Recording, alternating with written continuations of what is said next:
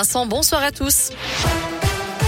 À la une, une protection temporaire pour tous les réfugiés ukrainiens. C'est ce qu'ont décidé ensemble les ministres de l'Intérieur de l'Union européenne réunis aujourd'hui à Bruxelles. D'après les Nations Unies, un million de réfugiés ont déjà fui l'Ukraine ces sept derniers jours. Une grande majorité se trouve en Pologne ou en Roumanie. D'autres ont rejoint la France après un long périple. 52 réfugiés sont arrivés ce matin à Saint-Pierre-de-Chandieu, au sud de Lyon.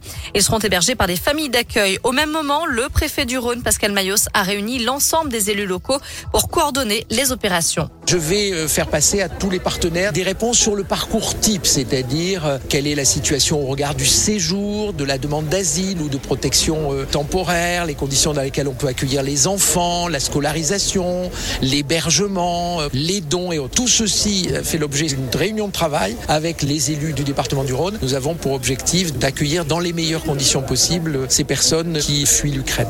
Et sur le plan international, la délégation ukrainienne est arrivée à la frontière entre la Biélorussie et la Pologne cet après-midi pour de nouvelles négociations avec la Russie.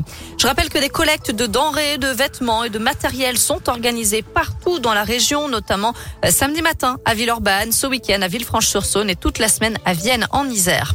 D'après Emmanuel Macron, le pire est à venir en Ukraine. Conclusion du chef de l'État. Après son échange avec Vladimir Poutine, ce dernier a fait part de sa grande détermination à poursuivre son offensive avec un seul but, prendre le contrôle de toute l'Ukraine. De son côté, le Premier ministre a rappelé aujourd'hui la volonté du gouvernement de protéger l'économie française. Jean Castex, qui était d'ailleurs l'invité du 13h de TF1 et qui annonce la fin du pass vaccinal le 14 mars et la fin du, masque en intérieur à cette même date, sauf dans les transports collectifs. Notez également que le pass sanitaire restera en vigueur dans les hôpitaux, les EHPAD et autres établissements de santé. Un mot de rugby pour terminer et six Lyonnais appelés dans le 15 de France pour le prochain match du tournoi des six nations. Ce sera face au Pays de Galles. Le coup d'envoi, ce sera le 11 mars.